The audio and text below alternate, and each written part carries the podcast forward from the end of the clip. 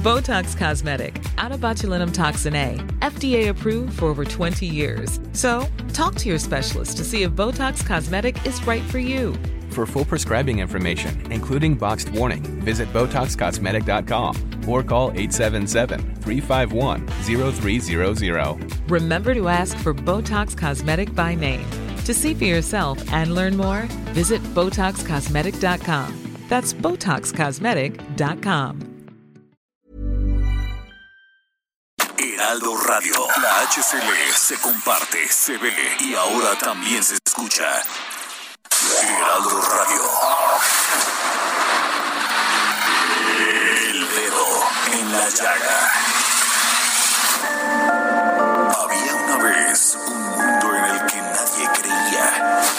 De historias inexplicables. Una nación con personajes asombrosos.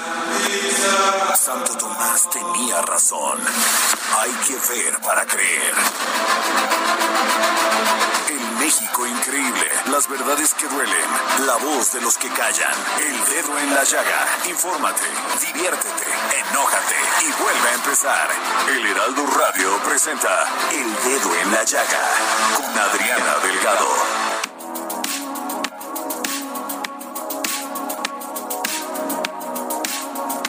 Y así iniciamos este dedo en la llaga de este viernes 16 de julio del 2021 y estamos escuchando Mónaco de Lagos y Danny Ocean.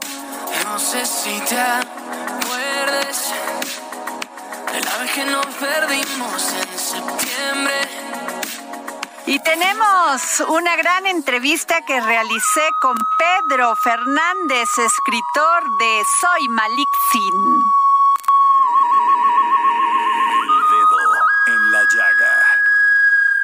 Unos dicen que nació en Tabasco, otros que en Veracruz. Doña Marina Malinali, o como bien dice Pedro Fernández, escritor Malixin. Gracias, buenas tardes, Pedro. Muy buenas tardes.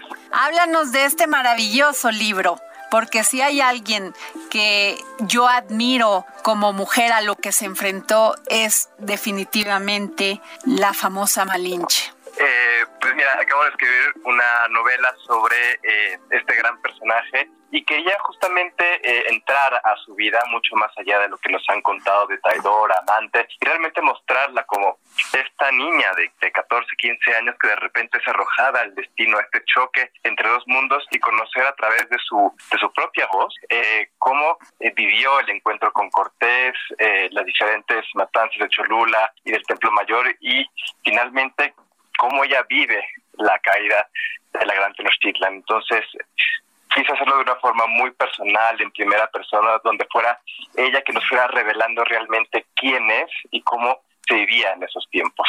Claro, sin duda le tocó una situación y condición complicada porque además fue pues regalada. Fíjate nada más, qué terrible como ser humano. Sí, y regalada como esclava sexual, porque la, se la entregan a Cortés completamente desnuda, cubierta de collares.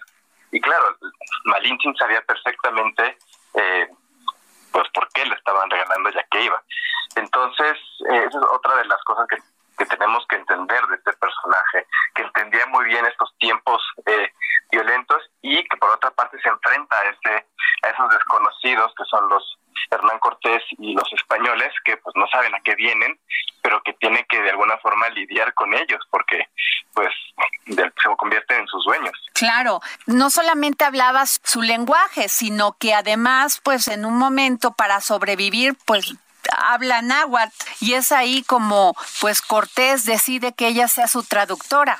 Sí, habla maya, náhuatl y es una mujer tan inteligente que muy pronto aprende el castellano y eso permite que, que, funcione como traductora y que se vuelva una mujer tan importante que ella entienda también eh, esta importancia. Al final, en, en, este proceso histórico tan complicado y tan violento, donde hubo tantas muertes, eh, ella logra sobrevivir gracias a su inteligencia y gracias a su importancia.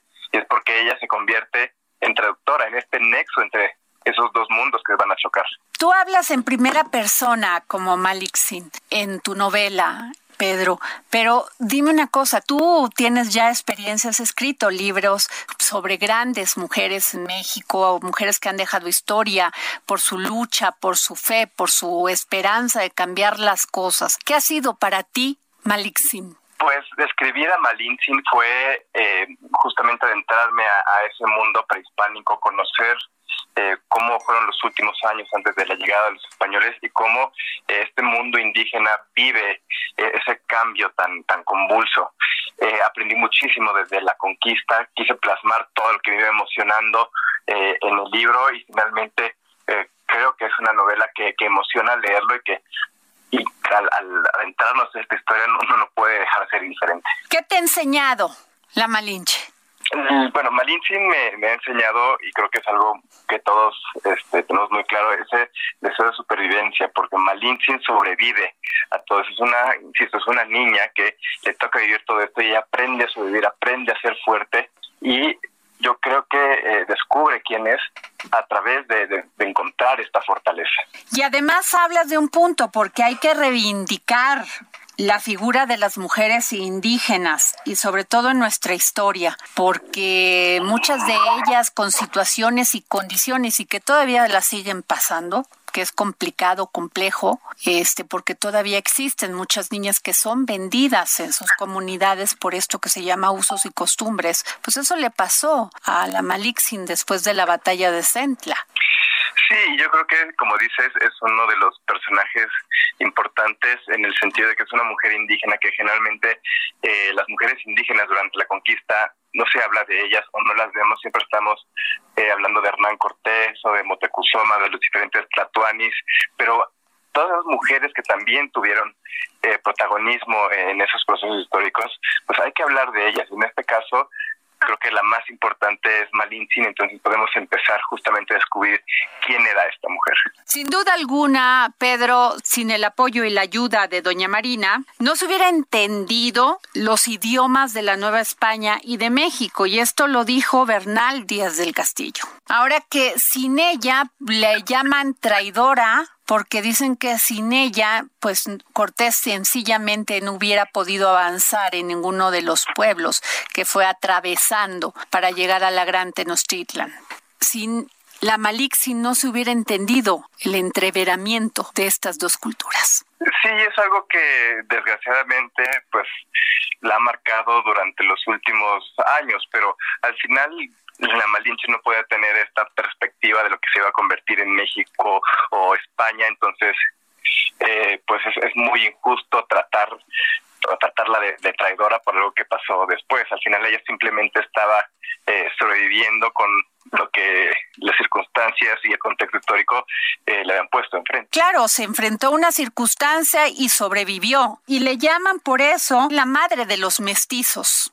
Sí, es la, se llama la madre del mestizaje precisamente por esa relación que, tuvo con Hernán Cortés y que finalmente dio pie a que naciera uno de los primeros mestizos. Su eh, hijo Martín. Cortés, exactamente. Exacto. Eh, Entonces, eh, pues sí marca esta, esta línea de los mestizos que van a, eh, hablar mucho en la Nueva España y, esta fusión de culturas y de y de razas. Ahora, dime una cosa, Pedro, ¿nació en Tabasco, nació en Veracruz o finalmente yo he escuchado que nació en Oluta, pero dinos tú que has estudiado muy de profundidad a Malixin. Eh, pues las fuentes de la época dicen que nació en Olutla, pero eh, Olutla está justamente en lo que hoy es el estado de Veracruz, por eso dicen que nació en Veracruz.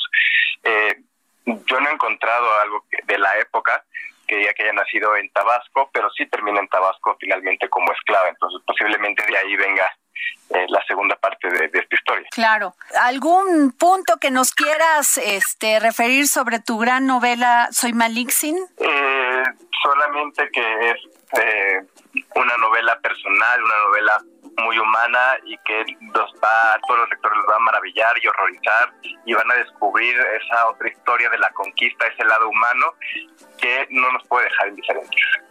Así es. Muchas gracias, Pedro. Pedro Fernández, escritor de su novela Soy Malixin. Muchas gracias. Gracias. El dedo en la llaga. Y nos vamos con don Pepe Carreño, columnista de la sección Orbe del Heraldo de México.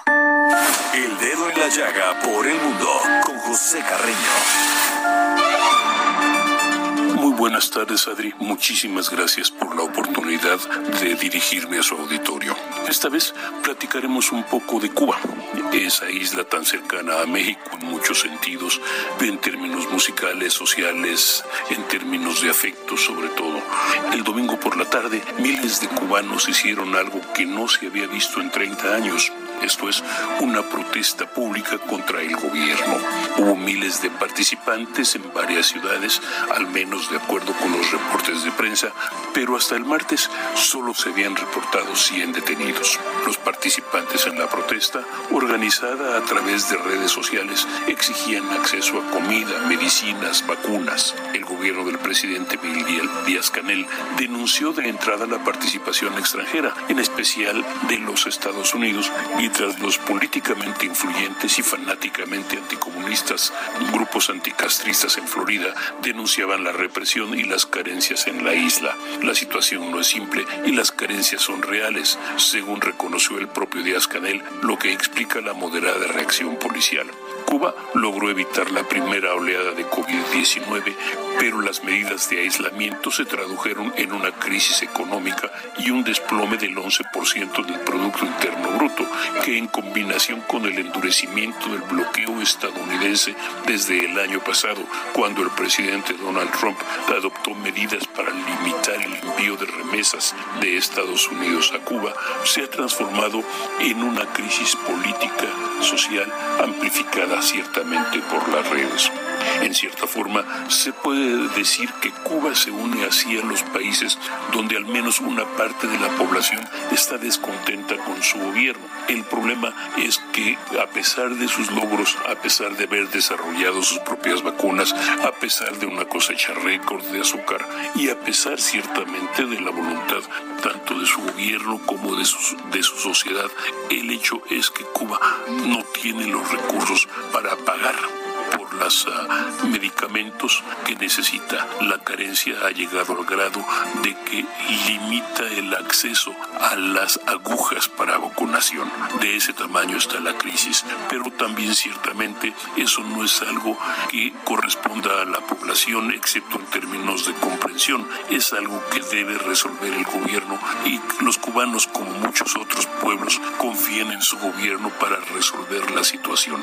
El problema es que el gobierno gobierno no tiene los recursos para pagar por las soluciones y la situación pues es bien complicada y no va a ser más simple ni se va a aligerar en los próximos meses.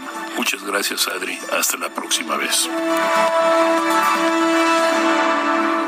Origen es destino, siempre lo digo. Y lo digo para que no repitamos los errores de un pasado. Vamos con Ignacio Anaya, historiador que nos habló de el político que fue devorado. Cápsulas del pasado con el historiador Ignacio Anaya.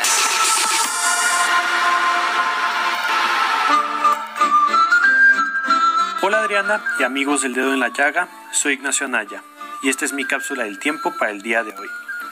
En este episodio les quiero contar sobre aquella vez en la cual la población de Holanda se comió a su primer ministro, o al cargo equivalente. Y sí, lo escucharon bien, las personas se lo comieron. Bueno, es una exageración, o al menos así se piensa. Pero como todo en la historia, hay mucho más para poder entender mejor las cosas. Y bueno, comencemos con este breve relato. El personaje que sufrió tan trágico final se llamó Johan de Witt, quien era considerado como un importante político durante el siglo XVII en las Provincias Unidas de los Países Bajos. Él provenía de una familia con una larga tradición política en su pueblo natal, Dordrecht, y en oposición a la Casa de Orange de la nobleza. Él tuvo una educación bastante buena, viajó por varias partes de Europa y en 1650 fue nombrado pensionario de su pueblo, un cargo bastante importante ya que le confería prácticamente el poder de ahí. En ese entonces había un conflicto interno en las provincias y el príncipe de la Casa de Orange, Guillermo II, tomó prisioneros a líderes holandeses, incluido a Johan de Witt. Sin embargo, el príncipe falleció repentinamente. Gracias a su tradición familiar y habilidades políticas, en 1653 de Witt fue nombrado gran penitenciario, que en términos generales le daba control no solo de Holanda, sino de todas las provincias unidas de los Países Bajos. Durante su gestión desarrolló considerablemente la economía de la nación. También va a llevar a cabo un acuerdo de paz con Portugal y en 1667 firma el Tratado de Breda con Inglaterra, terminando así con una guerra y manteniendo el status quo en el comercio marítimo de los Países Bajos. De la misma manera, conforma la Triple Alianza con Inglaterra y Suecia en contra de las ambiciones expansionistas de Luis XIV de Francia. En términos generales fue un diplomático y estadista político bastante exitoso. Y entonces se estarán preguntando, ¿cómo llegó a ese terrible desenlace? Les había mencionado a Guillermo II de la Casa de Orange, pues él tenía un hijo, Guillermo III, durante su gobierno, De Witt prohibió que cualquier miembro de la Casa Orange ocuparan los cargos de statuder, utilizado por los príncipes en campañas militares, o el de capitán general. Es entonces cuando Francia e Inglaterra invaden los Países Bajos y la población, y cintada también por los partidarios de los Orange, salen a las calles y se manifiestan de manera violenta a favor de Guillermo III. Johann de Witt renuncia a su cargo y mientras iba a visitar a su hermano, Cornelius, que se encontraba en prisión, es capturado por la multitud. Ambos fueron asesinados, colgados y mutilados. Según testimonios, hubo personas que agarraron pedazos de los cuerpos y se los comieron ahí en vista de todos. De ahí la famosa historia de que fue el primer ministro devorado. Y aunque pudo haber sido una exageración, no era del todo raro que en los linchamientos las personas se llevaran partes del cuerpo humano como si fueran algún tipo de recuerdo. De esa manera, en un país civilizado, como a algunos les gusta decir, ocurrió tal barbarie, y que además muestra que por más exitoso que seas en la política, siempre habrá alguien, a veces usando a las propias masas, que consiga hacerte un mal. Muchas gracias y hasta la próxima. Y esta tarde, como cada viernes desde Argentina, nuestro querido Hernán Melana, filósofo, escritor y pedagogo, que nos va a hablar de la responsabilidad ciudadana. Filosofía, psicología, historias con Hernán Melana.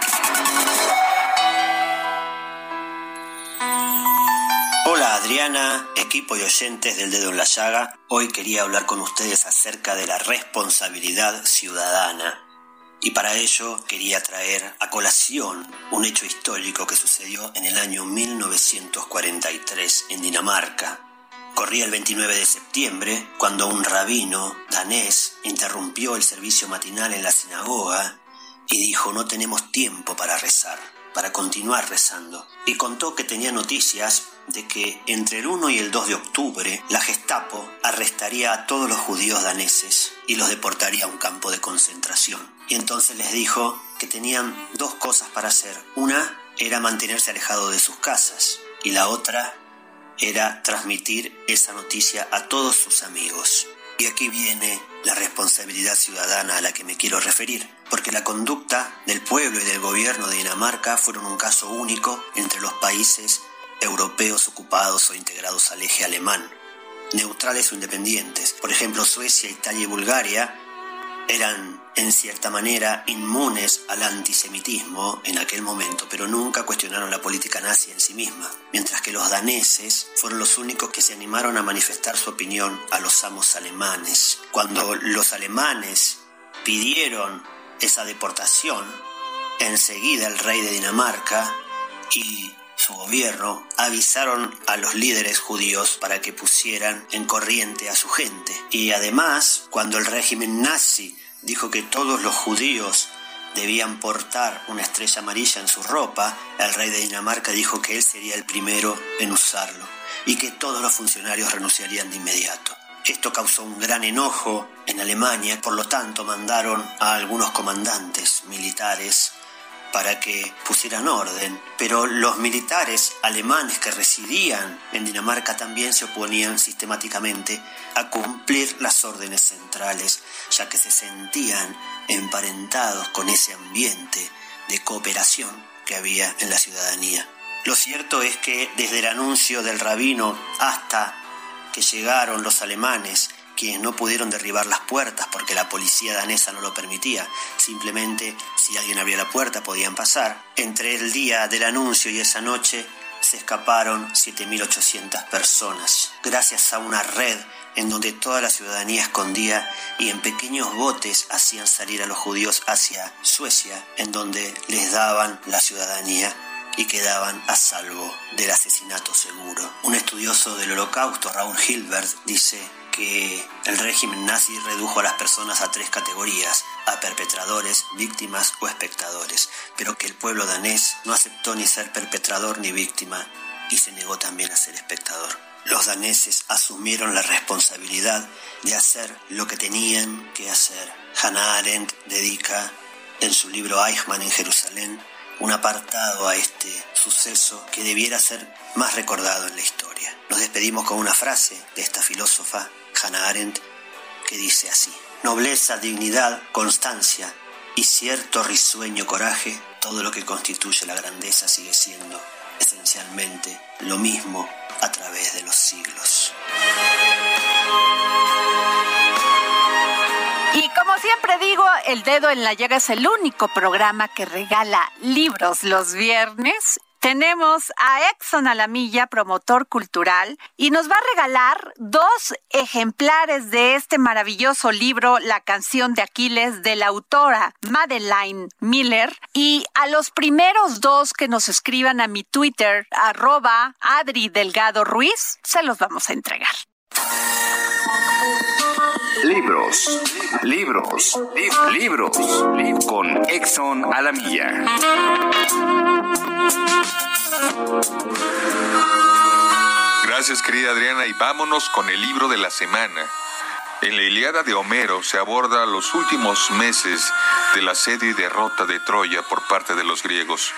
El relato se centra en la ira de Aquiles, el hijo de un rey y una diosa.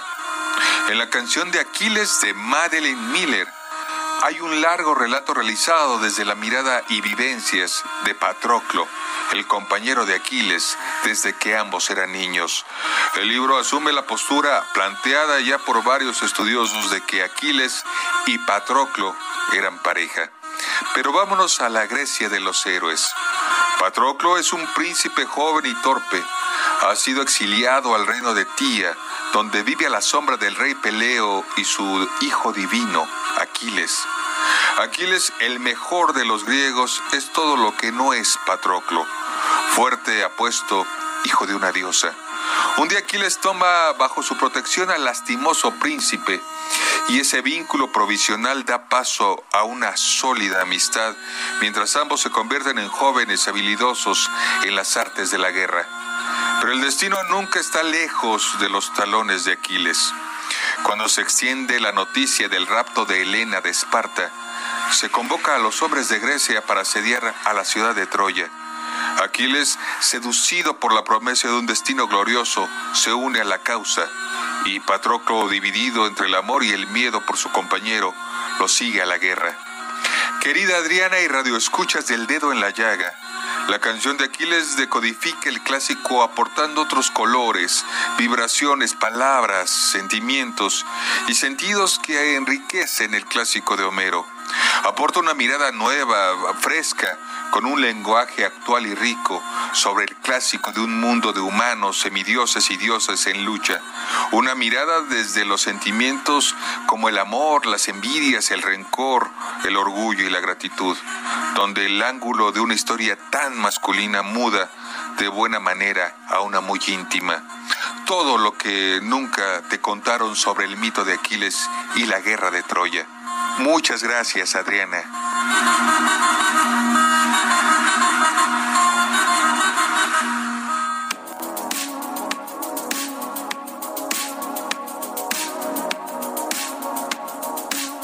Y nos vamos a un corte. Yo soy Adriana Delgado. Nos escucha usted por la 98.5 FM a través de todo el país. Regresamos. No sé si te acuerdes de la vez que nos perdimos en septiembre, que fuimos a malgastar la suerte, como si no fuera a acabar. Veces que tomé tres escalas para verte acostumbré a tenerte como si no fuera a acabar. Oh. Yo sé que para volver ya es Adriana Delgado en su cuenta de Twitter, arroba Adri Delgado Ruiz. Además, te invitamos a enviar tus opiniones y comentarios en texto o por mensaje de audio a través de WhatsApp al 55 2544 3334. Y si quieres escuchar El Dedo en la Llaga de El Heraldo Radio, en cualquier momento y donde quiera que te encuentres, descarga el podcast disponible en Spotify y iTunes.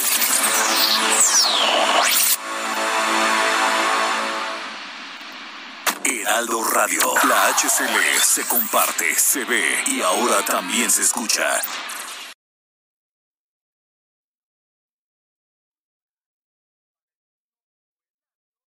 Heraldo Radio. Adriana Delgado en su cuenta de Twitter en arroba Adri Delgado Ruiz. Y envíanos tus comentarios vía WhatsApp al 55 25 44 33 34 o 55 25 02 21 04.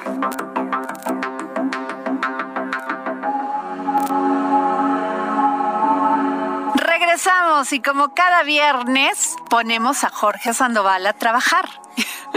Y hoy tiene una gran entrevista con Alberto Chimal y su libro, La saga del viajero del tiempo. El dedo en la llaga. Es uno de los más grandes escritores contemporáneos que tenemos en nuestro país. Se ha escrito sobre él que es uno de los narradores más polifacéticos e imprevisibles de la literatura hispanoamericana actual. Esto lo ha dicho Marco Kunz. Otros han dicho uno de los principales exponentes de la literatura fantástica iberoamericana, Jorge Carrión. Si Alberto Chimal hubiera escrito la historia de la raza humana, este mundo sería un lugar más interesante, la revista MX. Y precisamente estamos de manteles largos en el dedo en la llaga porque tenemos el gusto de conversar con el maestro Alberto Chimal. Maestro, ¿cómo está? Muy buenas tardes. Muy buenas tardes, muy bien, muchas gracias. Maestro, eh, lo hemos buscado para hablar sobre su trayectoria, pero para arrancar de la saga del viajero del tiempo, maestro. Uno de los temas que siempre ha interesado, que ha fascinado al ser humano es esta posibilidad de, de poder viajar en el tiempo, ir hacia atrás, ir hacia adelante ocupar otros espacios y otros tiempos. A usted, que es uno de los escritores de literatura, de la llamada literatura fantástica, pues no, no era un tema ajeno, maestro. No, claro que no, y es uno en, eh, con el que crecí, igual que, que han crecido generaciones enteras a estas alturas de la historia, ¿no? Desde que desde aquella novela de finales del siglo XIX de La máquina del tiempo de H.G. Wells, es, es uno de los conceptos más ricos para la imaginación fantástica. Ahora, la saga del viajero del tiempo, ¿por qué utilizó el Twitter como una herramienta para publicar esta, estos microrelatos, maestro? Eh, la verdad es que en principio fue parte de el gusto simplemente por experimentar, por ver qué sucedía a la hora de escribir y publicar textos en, en, esa red. Yo empecé con este proyecto pues hace ya más de 10 años, justamente cuando estaba de moda esta idea que en aquel tiempo se llamaba la twitteratura eh, y que tenía que ver con la experimentación en, en, las redes sociales, que entonces eran algo mucho más nuevo de lo que son ahora. Eh, la idea de jugar con, con esta noción, con el personaje de la novela La máquina del tiempo de H.G. Wells, pues vino un poco de casualidad, pero resultó que eh, me daba para hacer muchas historias diferentes, para hacer muchas variaciones sobre el mismo tema y de eso salió el hacer un proyecto completo alrededor del mismo personaje. ¿Cuál es la respuesta que ha tenido de la saga del viajero del tiempo? Pues hasta ahora muy buena, hasta ahora eh, creo que ha tenido muy buena acogida, porque además este libro que reúne pues la casi totalidad de los textos que escribí en aquella época alrededor del, del mismo personaje, pues no solamente es como la forma en la que este proyecto se completa al fin, sino que además pues es una edición muy cuidada de, de, la UNAM dentro de una colección dirigida primordialmente a lectores jóvenes que se llama Hilo de Aragne, pero que afortunadamente también ha tenido buena acogida con eh, personas de, de, mayor edad que ya eran parte de, pues de mis lectores, digamos, de las personas que ya conocían mi trabajo. Bueno, es que ustedes recordarán que Alberto Chimal es el autor del Club de las Niñas Fantasma, por ejemplo, The Most Frail Objects también, que se publicó en 2020, La mujer que camina para atrás, La ciudad de historias, La noche en la zona M, en fin, un escritor muy prolífico y siempre explorando estos, estos mundos fantásticos, maestro. Pues es algo que me ha gustado desde el principio, y no solo como escritor, sino como lector, por puro, por puro azar, por pura casualidad, de los primeros libros que llegué a leer por mi cuenta, muchos de ellos tenían como este componente de fantasía, de imaginación, y pues desde entonces he seguido con eso, he seguido disfrutándolos tanto al leerlos como al escribirlos. Regresemos un poco a la saga del viajero en el tiempo, maestro. ¿Cómo fue que se, se le ocurrió? ¿Qué estaba pensando cuando empezó a escribir esto? Lo primero que yo estaba pensando era simplemente eh, escribir minificciones, pequeños cuentos brevísimos. No estaba pensando en un personaje en particular, en una línea narrativa en particular, simplemente fue algo que salió de la pura experimentación. Eh, escribí una historia eh, y luego en los días y meses que siguieron resultó que por lo menos para mí esa, esa noción, este personaje que viajaba por diferentes épocas, diferentes lugares, pues tenía mucha fuerza, daba para muchas variaciones, como ya decía antes. Eh, y con el tiempo, pues esa se convirtió en mi tema principal para esta para estos experimentos de, de narrativa digital, digamos. Duraron, como decía, algunos años y que luego eh, parte de ellos se recogió en un par de libros que se publicaron en la década pasada. Uno se llamaba El viajero del tiempo y el otro se llamaba El gato del viajero del tiempo. Eh, esta nueva edición, digamos, es una que junta pues prácticamente todo lo de aquellos dos libros iniciales y además contiene mucho material nuevo que no había sido publicado con anterioridad. Ahora, también eh, como cuando usted se refería a esta edición que hace la UNAM, ¿quién es el, autor de la ilustración, maestro? El autor de las ilustraciones es un artista mexicano que se llama, eh, bueno, se hace llamar Solin Secur. Es un, ilustrador muy bueno que ya ha recibido eh, premios y reconocimientos internacionales y que en este caso hace un trabajo, me parece a mí muy interesante, porque no ilustra de manera directa eh, las historias, sino que hace sus propias versiones o variaciones a partir de los temas del libro y entonces le da una atmósfera como más eh, extraña todavía, más onírica. Ahora espero que traten de conseguir el libro. Verdaderamente las ilustraciones, pues sí nos adentran en ese mundo que usted dibuja con letras, maestro. Ah, pues me da mucho gusto porque, porque creo que algo de lo mejor que pueden dar estos libros ilustrados es justamente eh, pues que al mismo tiempo que se une el texto con la imagen, cada uno de ellos le da algo distinto a, la experiencia de lectura y entonces ofrecen algo más de lo, eh, en conjunto de lo que habrían podido dar por su propia cuenta. Estamos platicando con Alberto Chimal, escritor. En su experiencia, ¿cómo se encuentran los millennials, los centennials, eh, los baby boomers respecto a su literatura? ¿Quién se acerca más? Pues creo que, se acercan más personas entre los cuarenta y tantos años, eh, quizá los cincuenta, y llegando hasta, hasta adolescentes. Apenas en, años recientes he comenzado a publicar obras que van dirigidas a eh, niños, a, lectores de edad más pequeña, que también han tenido afortunadamente muy buena acogida. Entonces, por ahí me parece que se está ampliando el grupo de, de personas que se han acercado a mi trabajo. Pero no solamente muy buena acogida, sino por la crítica y mucho reconocimiento. Por ejemplo, su novela La Noche en la Zona M ganó el premio Los Mejores Libros para Niños y Jóvenes de este año, de 2021, otorgado por el Banco del Libro. Sí, sí, afortunadamente así sucedió. Y ese, ese libro eh, a mí me ha dado muchas satisfacciones porque es un libro que ha logrado, digamos, desde su lanzamiento como libro juvenil, pues sí ha sido leído por mucha gente joven y además ha ido más allá de ese rango de edad, lo cual no siempre sucede y en este caso eh, pues ha ocurrido y me da mucho gusto. Ahora con esta realidad tan tan cruda que vivimos con una pandemia mundial terrible que ha provocado crisis económicas que han desbaratado negocios, que han dado como consecuencia pérdida de muchos empleos, que la crisis se ha metido por las puertas de las casas aquí en México, bueno, en el mundo, pero me, me quiero referir aquí, aquí en México, maestro. La literatura fantástica, ¿qué ofrece? Yo creo que en muchas ocasiones se piensa nada más como en la acepción más obvia de la palabra fantástico, ¿no? lo que tiene que ver con el fantaseo, con la fantasía, y se piensa que es una literatura eh, escapista, pensada únicamente para distraer, para entretener. Yo creo, yo creo que no hay nada malo en eso, no hay nada malo en, entretenerse, en distraerse, pero lo cierto es que además de eso, eh, la narrativa fantástica, o como yo prefiero llamarla la, la, la narrativa de imaginación, de imaginación fantástica, eh, también nos permite contemplar la realidad de otra manera, nos permite un poco eh, salirnos de las percepciones, de las ideas más comunes acerca de lo que sucede a nuestro alrededor y replantearnos muchas cosas de nuestra propia experiencia.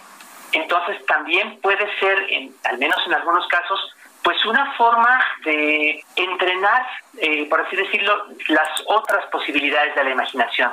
La imaginación científica, por ejemplo, la imaginación política, eh, todas aquellas formas en las cuales podemos ir un poco más allá de lo que está a nuestro alrededor y tratar de, pensar en algo nuevo, eh, reciben mucha ayuda cuando nos atrevemos, cuando nos decidimos a poder imaginar. Y para eso sirven estos, estos textos. Sí, cuando podemos pensar fuera de la caja, ¿no? Y sobre todo que tanta falta nos hace para poder alcanzar en, en lo humanístico, lo, lo tecnológico, Alberto Chimal. Sí, sí, estoy totalmente de acuerdo creo que algo de lo que más nos ha hecho daño en, décadas recientes ha sido el creer que de alguna forma nuestras invenciones pueden eh, pensar por nosotros y pueden tomar decisiones por nosotros. Creo que al contrario, eh, pues la narrativa de diferentes tipos, incluyendo la fantástica, también nos permite quizá plantearnos la posibilidad de pensar un poco más por nuestra propia cuenta. Alberto Chimal, escritor, muchísimas gracias por su generosidad con este espacio. Por favor, lean esta serie de microrelatos que, que han sido recopilados en este gran libro, La saga del viajero del tiempo. Muchísimas gracias, maestro. Al contrario, muchísimas gracias. Regresamos contigo, Adriana.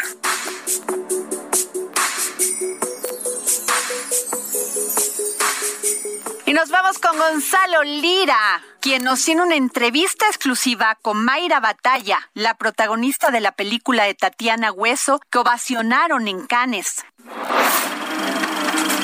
Es tiempo del séptimo arte. Películas, cortometrajes, series, documentales y excelente música. Con Gonzalo Lira.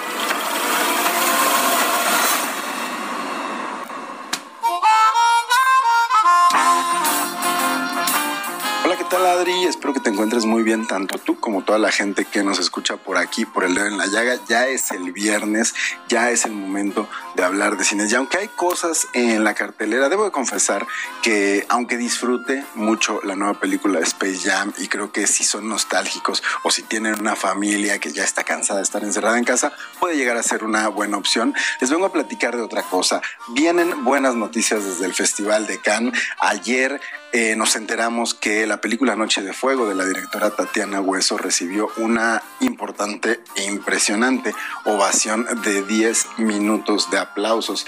Y esto no es fácil, es un festival en el cual las audiencias y la crítica son bastante exigentes. Tatiana no es nueva dentro del mundo del cine, ella ya había recibido muchos premios por el documental Tempestad, donde nos contaba la historia de dos mujeres que atraviesan un México azotado por la violencia. Y aquí regresa un poco a esos temas, pero desde la mirada infantil platiqué precisamente con Mayra Batalla, que interpreta a la madre de una de estas niñas que deben de crecer en medio de este país azotado por la violencia, sobre cómo fue conseguir este papel y empezar a trabajar con Tatiana Hueso. Esto fue lo que me contó. Y la parte, digamos, más importante de ese casting era una entrevista muy personal que preparó entre Lucia Oribe y Natalia Beristain, que eran las de casting en la que supongo estaba buscando Tatiana que pues que mi historia de vida tuviera un poco que ver con lo que ella quería contar Eh, es muy importante que Tatiana es documentalista, entonces ese ojo es el mismo ahora puesto en una ficción, pero este sí era como, eh, sabes, desde el minuto uno, clarísimo que ella estaba buscando honestidad, verdad. Yo soy madre, ¿no? Este, necesitaba saber qué conexión tenía yo con la maternidad, mi infancia. Este, tengo un origen un poco parecido, hay ahí algunas conexiones con la historia. Ahí tienen a Mayra, que estaba de verdad recién salida de la alfombra roja, se tomó el tiempo de sentarse, de conectarse y bueno, a través de la maravilla de la tecnología, contarnos la experiencia recién vivida. Estaba genuinamente emocionada. Y una de las cosas más emocionantes es viajar tantos kilómetros y darte cuenta de que en un país que pareciera tan ajeno al nuestro, en circunstancias que parecieran tan distintas, la gente conecta con esta historia. Y precisamente le pregunté a Mayra por qué cree y en dónde cree ella que la audiencia francesa conectó con Noche de Fuego?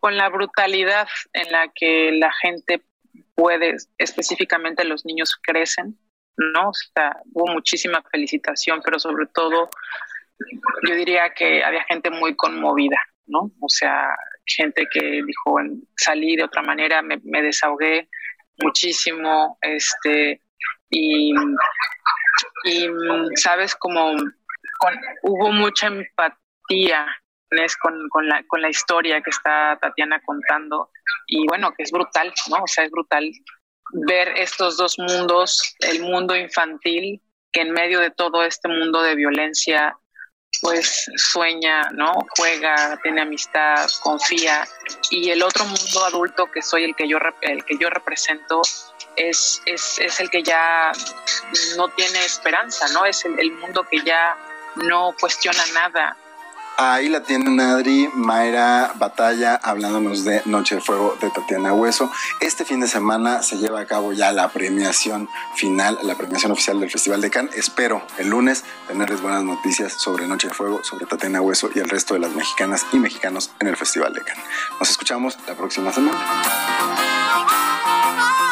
Bueno, ya hace días yo les comenté que un lugar maravilloso para comer chiles en nogada en la Ciudad de México era sin duda la Hostería de Santo Domingo. Desgraciadamente cerró. Espero que los familiares, los dueños de este gran negocio que tiene más de 100 años pueda sobrevivir a esto y a esta crisis económica. Nos vamos con Miriam Lira y su momento GastroLab precisamente sobre los chiles en nogada. Vanguardia culinaria. Tendencias gastronómicas. Recomendaciones. Restaurantes. Entrevistas. El ingrediente secreto eres tú. Gastrolab. Con Miriam Lira. En el dedo en la llaga.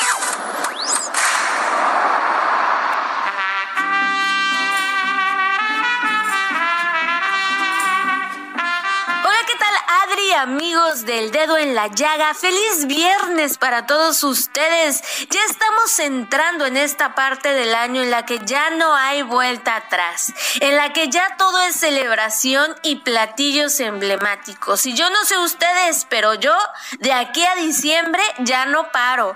Uno de estos platillos ya comienza a verse en los restaurantes mexicanos. Le estoy hablando del chile en nogada. Y es que hablar de chiles en nogada no solo es hablar de uno de los platos más emblemáticos de nuestro país, sino de historia, tradición oral, temporalidad, comunidad y hasta de polémica, ya que alrededor de ellos vive un sinfín de recetas y bueno, hasta leyendas sobre su creación. En el caso de los chiles en nogada, sus mitos comenzaron simplemente porque no existe un registro histórico sobre el momento exacto de su surgimiento.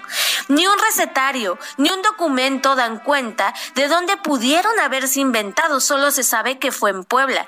Y bueno, el de boca en boca ha sido su mejor aliado. Una de las leyendas más conocidas y aceptadas popularmente dice que nacieron cuando Agustín de Iturbide pasó por Puebla el 28 de agosto de 1821, encabezando al ejército trigarante, que iba muy triunfante, habiendo ganado todas las batallas y a punto de promulgarse la independencia de México. Y también se dice que fueron las monjas del convento de Santa Mónica quienes lo recibieron con este platillo de lujo que simula los colores de nuestra bandera, dando así inicio a nuestro nacionalismo gastronómico. Otra leyenda dice que fueron tres hermanas poblanas quienes los inventaron y que lo hicieron para sorprender a tres oficiales de Iturbide de los que estaban profundamente enamoradas. ¿Qué tal? Hay quienes dicen que simplemente surgieron en las casas poblanas y que la receta fue pasando de generación en generación. De lo que sí hay registro en recetarios del siglo XIX son de chiles rellenos y hasta de nogada, pero para bañar jamones, calabacitas y bueno, hasta empanadas dulces. Eso sí, la primera receta por escrito de una cocinera poblana se dio en 1928 y es de Amparo Gómez. Y bueno, la polémica año con año revive y es si va capeado o sin capear, pero la verdad es que no hay regla. En Puebla sí o sí se los van a servir capeadito, pero ahí sí que es al gusto del comensal. Y para todos aquellos que quieran probar alguno de los mejores, a mi parecer este año se van a servir como cada año en el restaurante Nicos del chef Gerardo Vázquez Lugo, en el Angelopolitano de Gerardo Quesadas, por supuesto en el mural de los poblanos allá en Puebla, también en la purificadora están deliciosos y ni qué decir los de nuestra chef de casa Gabriela Ruiz en Carmela y Sal. Así es que si quieren saber más sobre chiles en nogada, los esperamos en gastrolabweb.com y nosotros nos escuchamos aquí el próximo viernes en El Dedo en la Llaga. Y para terminar este dedo en la llaga de este viernes, nos vamos con Roberto San Germán y los deportes. Roberto San Germán y los deportes, al estilo del dedo en la llaga, con Adriana Delgado.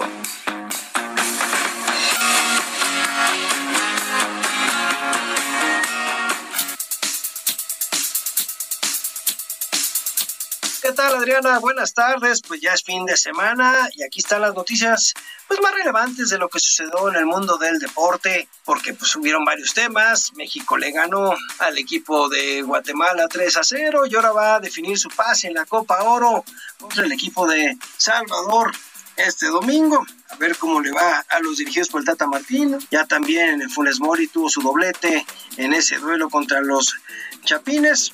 Ahora a esperar a ver qué sucede contra la selecta, como es conocida la selección de El Salvador en esta Copa Oro que es bastante raquítica. Hoy y siguiendo con el tema del fútbol mexicano, pues Grupo Pachuca ya anunció la compra del Estadio León. Hay que recordar que tuvieron varios problemas el torneo anterior en donde pensaban que no iban a poder jugar en ese estadio porque era de otra persona, de otro dueño y pues no podían hacerse pues del estadio y tuvieron que hablar hasta con el gobierno para poder conseguir esto, pero bueno, ya salió un comunicado también en las redes sociales del Grupo Pachuca que Club León ya tiene el estadio y este va a ser su campo de juego, el nuevo estadio León. También salieron que los, las personas que tienen son dueños de palcos y plateas del club van a recibir un plan de financiamiento para adquirir antes que cualquier otra persona y con un precio especial un palco, una platea en el nuevo estadio León. Así que la gente de allá del Bajío también va a estar contenta con su equipo y con su estadio. Ahora hablemos de los Juegos Olímpicos de Tokio. Es que mira, se han dado pues noticias bastante extrañas, curiosas, como la de que las camas son antisexo. ¿Por qué? Porque son de cartón y nada más van a resistir el peso de una persona hay que recordar que en los Juegos Olímpicos es donde pues una de las cosas que más se hacen es tener sexo. Casi siempre se tapan todas las alcantarillas de la Villa Olímpica por los preservativos. Pero en esta ocasión no van a poder en las camas, por lo menos eso ya lo sabemos, y sobre todo porque también no quieren que la gente se esté contagiando de la COVID-19. Entonces pues ya no habrá sexo en las camas de los Juegos Olímpicos. Pero fíjate que hablando de la COVID-19, pues bueno, sigue el estado de emergencia en Japón. Y es que jueves los organizadores informaron que un atleta extranjero y cinco personas más se contagiaron de coronavirus y fueron trasladados a instalaciones especiales para tenerlos en cuarentena. Y de igual manera las autoridades sanitarias dieron a conocer que también se contagiaron ocho empleados del hotel en el que se encuentra la delegación brasileña de judo. Sin embargo, aseguran que en ningún momento convivieron con los deportistas y que se desinfectó el lugar. Así que siguen los problemas y es que hay que recordar que Tokio el jueves registró 1.308 nuevos casos. En total, Japón se han contabilizado más de 828 mil contagios y más de 14 mil muertes. Hasta ahora han vacunado aproximadamente 22 millones de habitantes, lo que equivale al 18% de la población. Por eso no quería la gente los Juegos Olímpicos. Oye, hablando ya de un tema un poquito más agradable, pues el único tenista reconocido o de los mejores de la historia que va a estar allá en Tokio va a ser Djokovic ya Djokovic confirmó que sí va, desgraciadamente no va a tener a sus otros dos archirrivales, que serían Rafa Nadal y Roger Federer. Estos dos se bajaron por cuestiones de salud y las lesiones y también por la situación que está viendo la COVID-19. En un anuncio bastante peculiar, que Djokovic habló con un niño en Tokio por medio de un teléfono, sí, este, o más bien una tableta, le comentó que él sí va a estar en Tokio, que va por la medalla de oro, así que Djokovic es el único que va a estar de estos tres grandes allá en la justa peraniega. Hasta aquí la información deportiva, mi querida Adriana, que tengas buen fin de semana, igual a todos nuestros radio escuchas. Muchísimas gracias por escucharnos, como siempre digo, por permitirnos entrar en su corazón. Nos vemos el lunes. Muchas gracias. Heraldo Radio presentó El Dedo en la Llaga con Adriana Delgado.